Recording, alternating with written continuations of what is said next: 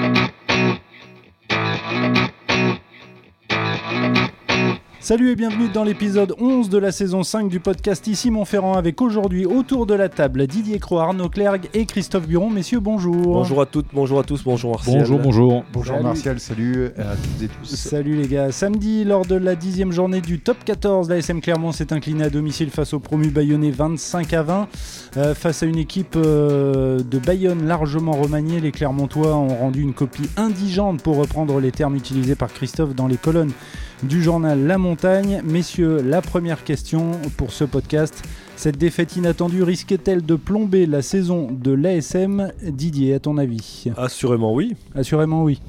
Euh, Il y a le spectre de Castres, c'est ça on- C'est pire que Castres parce que Castres fait faisait partie des. euh, C'était le premier à l'issue de la saison. C'était euh, exactement Castres. On, on savait que Castres allait faire partie des équipes euh, qui allaient être euh, concurrents directs pour la course euh, au top, alors que Bayonne, euh, en tant que promu, euh, ils seront pas dans le, euh, seront probablement pas dans la course. On sait peut- pas, On, on sait pas, mais oui. bon, ils font pas partie des. Ça des- fait pas partie des favoris des, du des début de saison. Donc euh, perdre contre un promu, euh, une équipe qui a priori ne fait pas partie des, euh, des concurrents directs pour ce à quoi on est destiné, non oui c'est- extrêmement préjudi- préjudiciable. oui. Arnaud, même sentiment? Mille fois oui. Mille fois oui. Ah oui, oui. Mhm. On a, comme, euh, comme l'a rappelé Didier, euh, c'est l'ASM va la traîner tout au long de la, tout au long de la saison, à condition d'aller euh, d'aller euh, d'aller taper un gros chez lui. Euh, c'est une défaite. euh, ouais, c'est trois points qui, qui vont manquer jusqu'à la fin du championnat. Et on voit comme le, le- le classement est serré. Ça le sera jusqu'au bout de jusqu'au bout de la saison. On l'a vu l'an dernier hein, déjà. Ouais, là, dans un top très, 14 très, de plus, plus en plus serré. Mhm. Euh, c'est trois points qui vont manquer, ouais. Effectivement, et, et comme, euh, et comme je l'ai. Je sais plus si c'est Didier ou Christophe qui l'a écrit euh, ce week-end, ils vont traîner ça comme un boulet. hein. Mhm. Christophe, euh, même, euh, même sentiment parce que Bon. Xavier Sadourny, qui était euh, en conférence d'avant-match, euh, expliquait justement, il faisait une référence, il disait ce match à Castres euh, la saison dernière nous avait fait mal à, à la tête. Ah oui, celui-là il va faire mal à la tête. hein, quand... Mhm. La question, c'est est-ce que ça risque de plomber? C'est évident qu'on peut répondre que oui, ça risque. Est-ce que ça va la plomber? On ne sait pas. Ouais. On peut pas encore en juger. S'ils gagnent au Racing euh, à Brive et qu'ils battent Montpellier ici, euh, il y aura les compteurs remis à zéro et ils seront à nouveau dans le top 6, enfin, j'imagine. Donc, euh, mais bon, c'est une très très très mauvaise opération. et c'est vrai que le passé récent, là, pour la saison dernière, prouve qu'une défaite à la maison comme ça, et, qui est encore plus préjudiciable, comme l'a expliqué Didier, ça, Mhm. ça va être. il va falloir qu'il la digère. Et il va falloir surtout récupérer les points euh, et au plus vite. Et Quelque on sait, part, que la- on oui. sait que l'année dernière, il y a eu ce mal récurrent d'aller gagner à l'extérieur. Mhm. Et, et là, il faudra, à mon avis, euh, il faut qu'avant le tournoi, ils aient au moins, au moins engrangé euh, une, voire deux victoires à l'extérieur Mhm. pour se remettre à flot et recroire encore en, en une fin de saison, enfin une deuxième partie de saison un peu plus, euh, un peu plus prometteuse. Alors, Je on- trouve qu'elle tombe au mauvais moment, en plus, juste avant les vacances.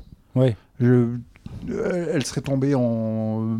Il n'y aurait pas les vacances derrière, il se serait remis au travail. Euh, Je suppose que le staff aurait appuyé. euh, Bah, surtout, encore elle, elle plus, gâche euh, plutôt un bon début de saison. Elle gâche un bon début de saison et le, le- le- le staff aurait mis tout de suite les pendules à l'heure. Là, les, les- les- les joueurs partent euh, euh, chacun de leur côté en Mhm. vacances. Je trouve que ça, elle, tombe, elle tombe mal. Elle ternit le bilan, c'est sûr, et elle va, comme tu dis, euh, elle va faire gamberger parce que les, les mecs sont partis à droite à gauche, euh, l'essentiel en vacances. Et forcément que dans les, dans les têtes, ça va, ça va cogiter, quoi. Et dans le staff, et, dans- et- et parmi les joueurs. Les seuls qui vont un peu euh, être épargnés par ça, c'est tous les internationaux qui vont être pris par ailleurs et qui vont Mhm. ça va permettre de penser à autre chose. Mais Et en clair plus, on pour- commençait avec une. euh, C'est clair que pour les autres, c'est vrai que c'est, ça tombe pas au bon moment. Ah ouais. Et puis comme dit Arnaud, tu peux pas euh, d'une semaine sur l'autre euh, agir, agir, agir sur le levier de la, de la revanche euh, du, pour le semaine suivant en, en mettant en- euh, ces joueurs euh, en leur disant de, de, de- de se racheter quoi. Bon, Mhm. un mois après, tu peux pas, tu peux plus, Ouais. tu peux plus activer ce levier. hein. Euh, on parlait tout à l'heure de, de copies in- indigentes, mais au-delà de la défaite, c'est quoi? C'est quand même la manière qui. Oui, qui bah, complètement. C'est le manque, c'est le manque d'envie, quoi. Enfin, ils l'ont tous souligné. C'est dans le combat où ils ont été euh, totalement absents euh, à partir de la, la allez, 20e minute pour être, Oui. pour faire simple. Pour Johan BR et Garay, c'est un quart d'heure et puis après plus rien. oui, c'est un gros quart d'heure. Il Mm. marque à la 16, ouais, je sais plus, ouais, 12 et 16, je crois. Enfin bon, euh, et c'est vrai qu'à 12 à 0, on s'est dit euh, bon, ça va, ça va rouler. Mhm.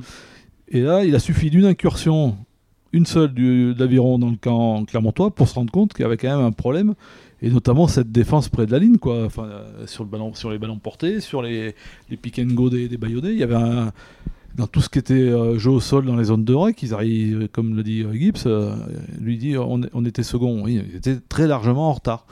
Très largement en retard. Ils ont Mhm. été bouffés au sol comme rarement j'ai vu la SM se faire manger à ce niveau-là. quoi. Alors le, le bilan après euh, 10 matchs, le bilan de l'ASM est le suivant 4 victoires, 1 nul, 5 défaites. La saison dernière, l'ASM euh, était 8 après 10 matchs, comptait 23 points et affichait un bilan équilibré.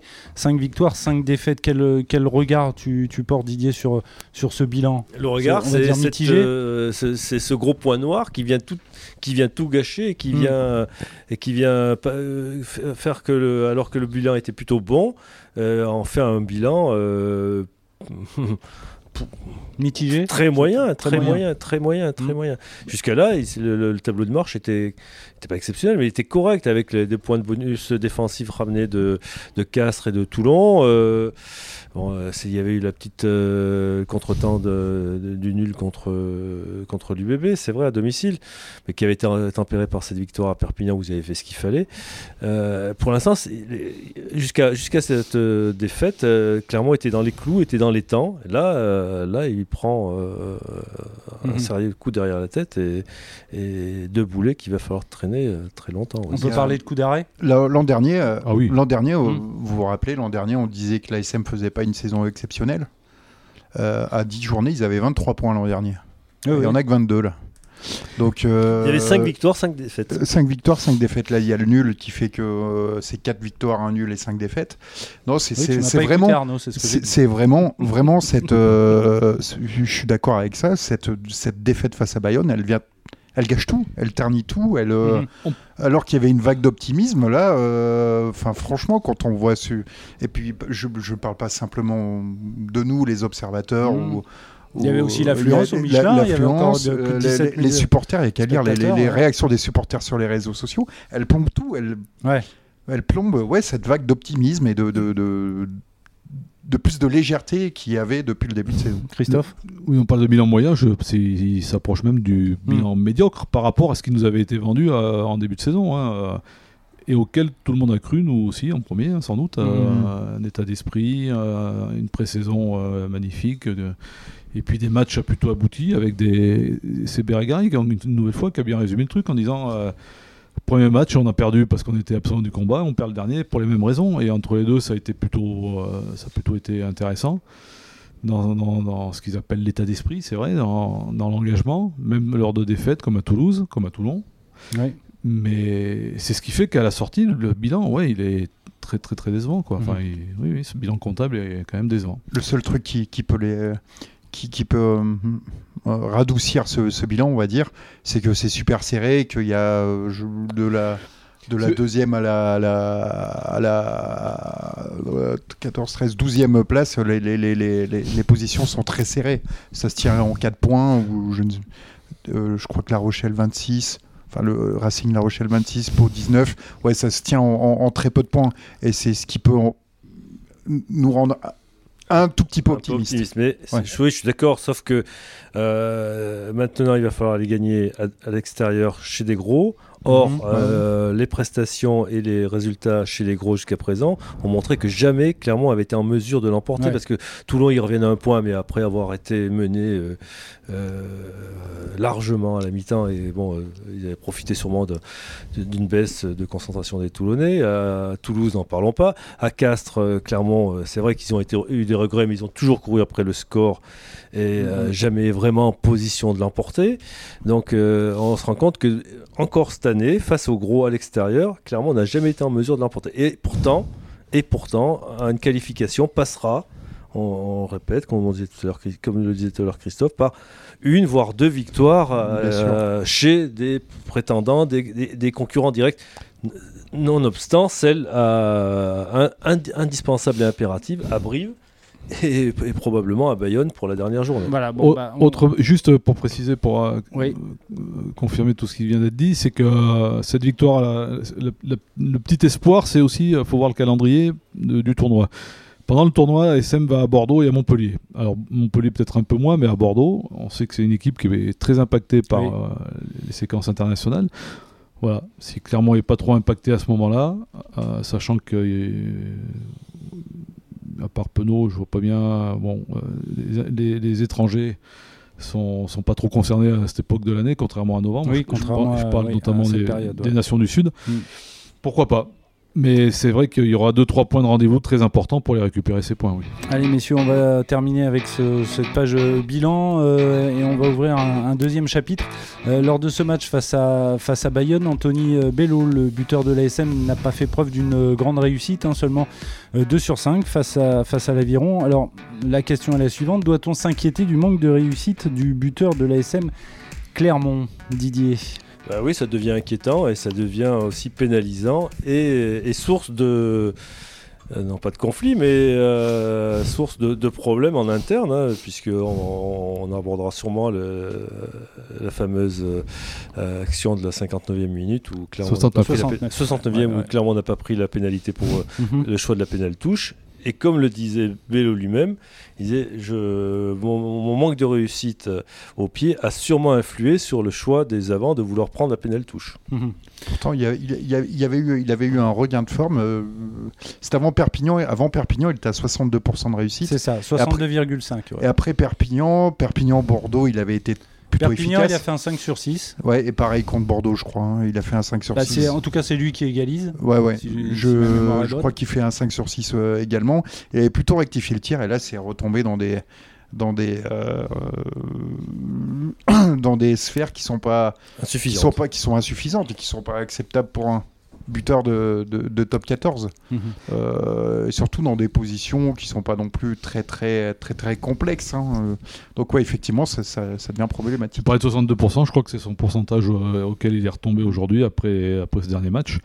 Et je crois savoir qu'il pointe à la 32e place des buteurs en termes de réussite, c'est-à-dire très très proche Oui, des, des dernières places. C'est très très loin, quoi. C'est faible et c'est vrai que ça peut être pénalisant dans certains contextes de match où ça se joue à ce- parfois sur ce genre Mhm. de, de détails qui, qui sont très importants. Alors, C'est vrai que ça, ça peut être pénalisant, surtout dans un club où on était habitué ces dernières années Oui, d'avoir oui, des, bah. d'avoir des buteurs à 85-90 quoi. Et, et- Alors c'est clair que c'est pas son, son manque d'adresse et de, qui, euh, qui peut justifier la, la- la défaite contre euh, euh, Contre Bayonne. Contre Bayonne, contre oui, Bayonne on samedi, a parlé du comportement de- euh, des joueurs, C'est oui, clair. euh, Non, non. à- mais à Castres, à Castres, il a aussi laissé, euh, il a perdu des points en route qui ont fait, qui, qui, qui pèsent lourd à- au final aussi. hein, donc il manque 7 points contre, euh, contre Bayonne. Oui. Bah, Oui. c'est les 7 points qui manquent peut-être à la Oui. fin. euh. Enfin, si on veut oui, être cartésien. on Oui, vrai. Mais, ouais, mais ça marche pas, ça Oui, marche oui, pas complètement mais- comme ça, oui, oui, je pas souvent. C'est tiré par les cheveux. Non, non. C'est, euh, Mais au-delà, au-delà de son manque de réussite dans les tirs au but, euh, pour avoir revu le match aussi, ça a été aussi très faible. Mais moi, même si c'est pas que de son fait, mais quand même parce qu'il a un poste stratégique, c'est dans l'animation du jeu où ça a Mm. vraiment été d'une pauvreté sans nom. hein. Pas aidé évidemment par, euh, par le pack qui, qui- Ah, ça, c'est qui- clair, qui ouais. était, qui- qui était sur le reculoir. Pas aidé par son demi de mêlée, Sébastien Bézier aussi, qui s'est pas bien dépêtré de, toute cette, euh, de, ce match. Donc c'était pauvre aussi en termes d'animation de jeu. hein. avec Mais une bon- paire de centres qui relevait de blessures. Oui, qui était qui, jamais joué ensemble. Enfin bon, c'était Mm. C'était très très compliqué. Et ce, ce- ce manque de réussite aussi, il peut, il peut s'expliquer par la, la- la décision prise à la 69e minute dont parlait tout à l'heure euh, Didier. À savoir Alors les que- bah, d'après ce que je sais, c'est que c'est Vamina qui a pris la décision, euh, Oui, c'est ce que disait Anthony Bello. Est-ce que dans sa tête, il s'est dit euh, j'ai un buteur qui est pas en confiance, on va faire autrement? Il n'y a que lui qui peut répondre. hein. C'est aussi faire, man- faire- preuve d'un manque de lucidité parce que sur les ballons portés, clairement, on n'avait pas été transcendant et très dominateur jusque-là aussi. Et puis tu, tu, fais, tu viens juste de faire entrer Adrien Pellissier qui n'a pas encore lancé. Est-ce qu'il va être réglé? Bah, La preuve de non. Il a- le premier lancé n'a pas été satisfaisant. Mhm. Après, il y a aussi le problème, on a posé la question à Joe De Gibbs qui dit qu'il laisse, lui, il laisse le choix aux, aux hommes sur le terrain.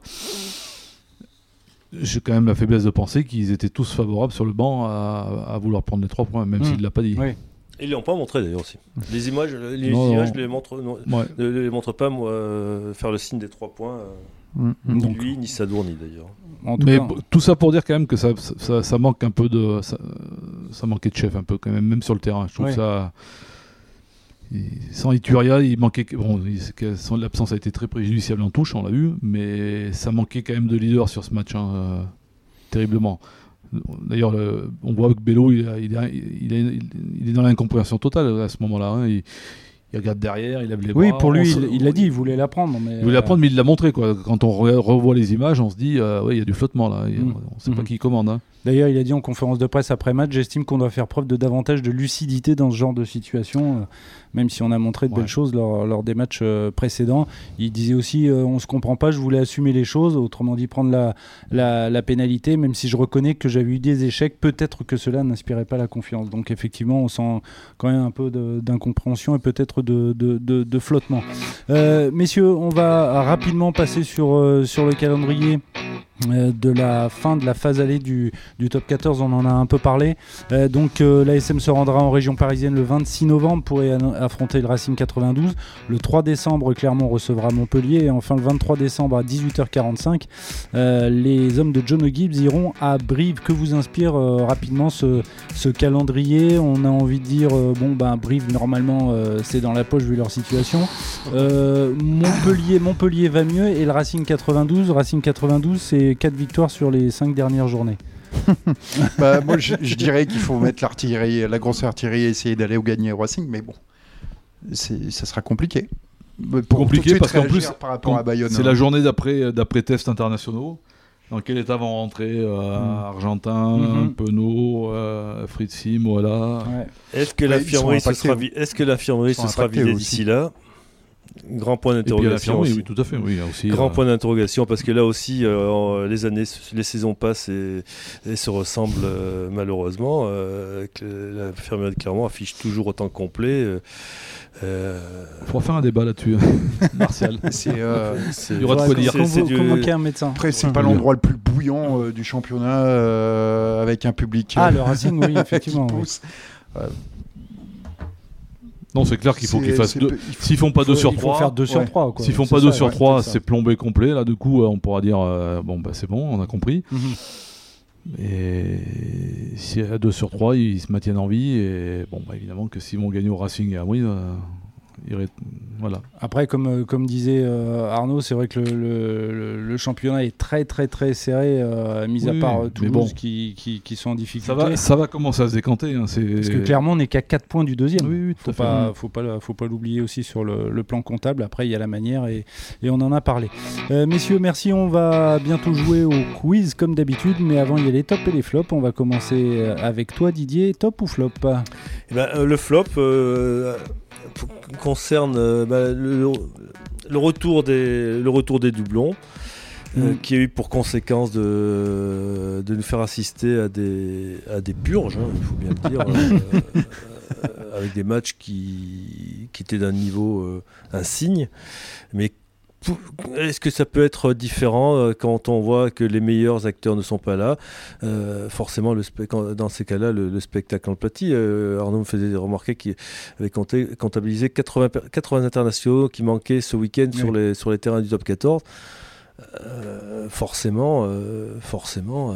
Oui, parce que là, toutes les nations sont, sont concernées. quand on voit la composition d'équipe de Toulouse et de Bordeaux ce week-end, on peut que dire que c'est un peu faussé. quoi. C'est faussé, mais même Bayonne arrivé avec 15 joueurs en moins, il y en avait, ils étaient aussi impactés à leur, à leur, à leur niveau. Et ce moi, enfin, au-delà des, conséquences que ça peut avoir sur l'équité des trucs, bon, ça on peut. Mm.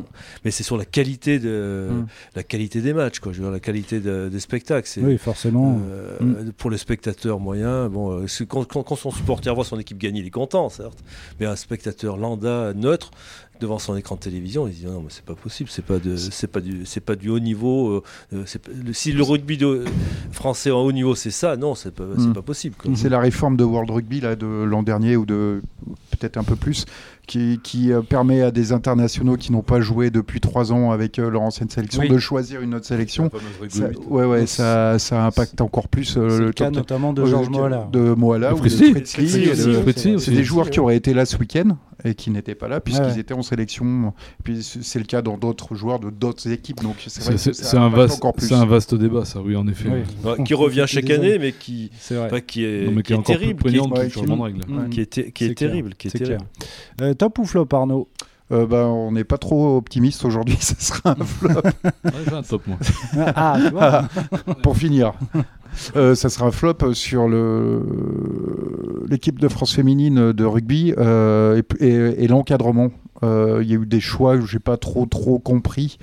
Euh, donc euh, le- le- elles ont les, les- les- les féminines ont, ont effectué une très belle demi-finale. hein. C'était un très beau match. Elles ont effectué un très beau match. Elles échouent à un ouais. point Mm.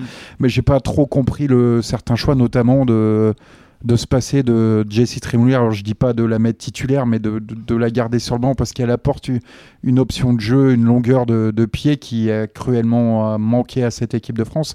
Alors le sélectionneur euh, Thomas Darac le disait après la, après la rencontre, on n'a pas, on n'a pas su bien gérer le pied. Mm. Euh, Jessie c'est probable fait partie des meilleures joueuses du monde dans ce secteur-là et elle a joué quasiment pff, ouais, je, elle, a, elle a eu un temps de jeu très très très très réduit dans cette coupe Elle a joué le match des coiffeuses. voilà c'était les Fidji je Fidji, crois ouais. Ouais. Deuxième match. Fidji, ouais. donc euh, pff, ouais elle euh, elle a pas du tout été concernée par cette coupe du monde donc euh, ouais des c'est un choix que je que je j'ai du mal à comprendre Mais au- Mais au-delà de- du choix de ne pas faire jouer Jessie Trémouillère, je pense que le- cette défaite, quoi qu'en dise euh, le diffuseur TF1, évidemment, qui survend son truc, quoi qu'en dise aussi le staff, c'est une grosse déception parce qu'en face, il y avait une équipe qui était pas très bonne, qui était Non. pas très bonne. Euh, les- cette équipe de Nouvelle-Zélande, euh, la France devait la battre. Mm. Elle avait les moyens, elle avait les armes pour la battre. Et, tout- et perdre contre elle, c'est une contre-performance. On peut pas dire que euh, elles ont fait un magnifique match, elles échouent un point, elles un mais c'est un match qu'elles devaient gagner. Elles devaient gagner, elles Mhm, avaient les sûr. armes pour gagner. Et ça, bah, que le staff devra en tirer les conséquences. hein. Allez, un peu d'optimisme avec Christophe, j'ai bien, si j'ai bien Oui, compris. c'est un top. Ça sera un top. Un top, c'est pour un joueur que j'ai vu euh, jouer hier, euh, qui s'appelle Zach Mercer, le Ah oui. numéro 8 de Montpellier, Aussi, je l'ai vu, ouais. qu'on a retrouvé Mm. euh, au niveau qui était le sien l'année dernière, qui euh, le meilleur joueur du top 14, enfin, il était désigné comme tel. C'est un, c'est un joueur magnifique à voir, je trouve, moi, qui, est- qui fait tout. Mm. Il me rappelle le Fritzi de la grande époque, hein, quand il, peu de temps après qu'il soit arrivé, il avait ce genre de rayonnement, Fritzi. C'est exactement, euh, exactement le même profil. Ouais, il est pas pour rien dans la victoire de Montpellier face à Toulouse. Ah non, là, Mm, puis, mm. euh, les contres en touche euh, Ah oui, tout, partout. euh, ouais. l'activité défensive, euh, balle en main. Et puis au-delà de, de ce joueur, c'est, euh, c'est- on a retrouvé le Montpellier euh, d'une précision et d'un euh, côté clinique sur tout ce qui est phase au sol. Notamment euh, où ils ont un, un sens de la conservation du ballon et de l'avancée qui est assez extraordinaire et ce garçon l'illustre parfaitement. C'est le fameux choc psychologique après l'éviction de- du, du coach des avants. Sur Éviction, certaines... éviction, euh, de Euh, quoi parlez-vous, cher Watson? Raison familiale. Oui, c'est ça. Raison La mise à l'écart. Enfin, euh, de toute façon, on verra parce que Montpellier, ça sera bientôt un adversaire de, de l'ASM euh, début décembre, si je dis pas de bêtises. Euh, messieurs, on va terminer avec le, le quiz. Euh, on va commencer avec le jeu du premier maillot. Je vous cite le nom d'un joueur. À vous de me dire avec quel maillot il a débuté sa carrière euh, chez les pros. Euh, si je vous dis euh, Alexis Palisson, Brive.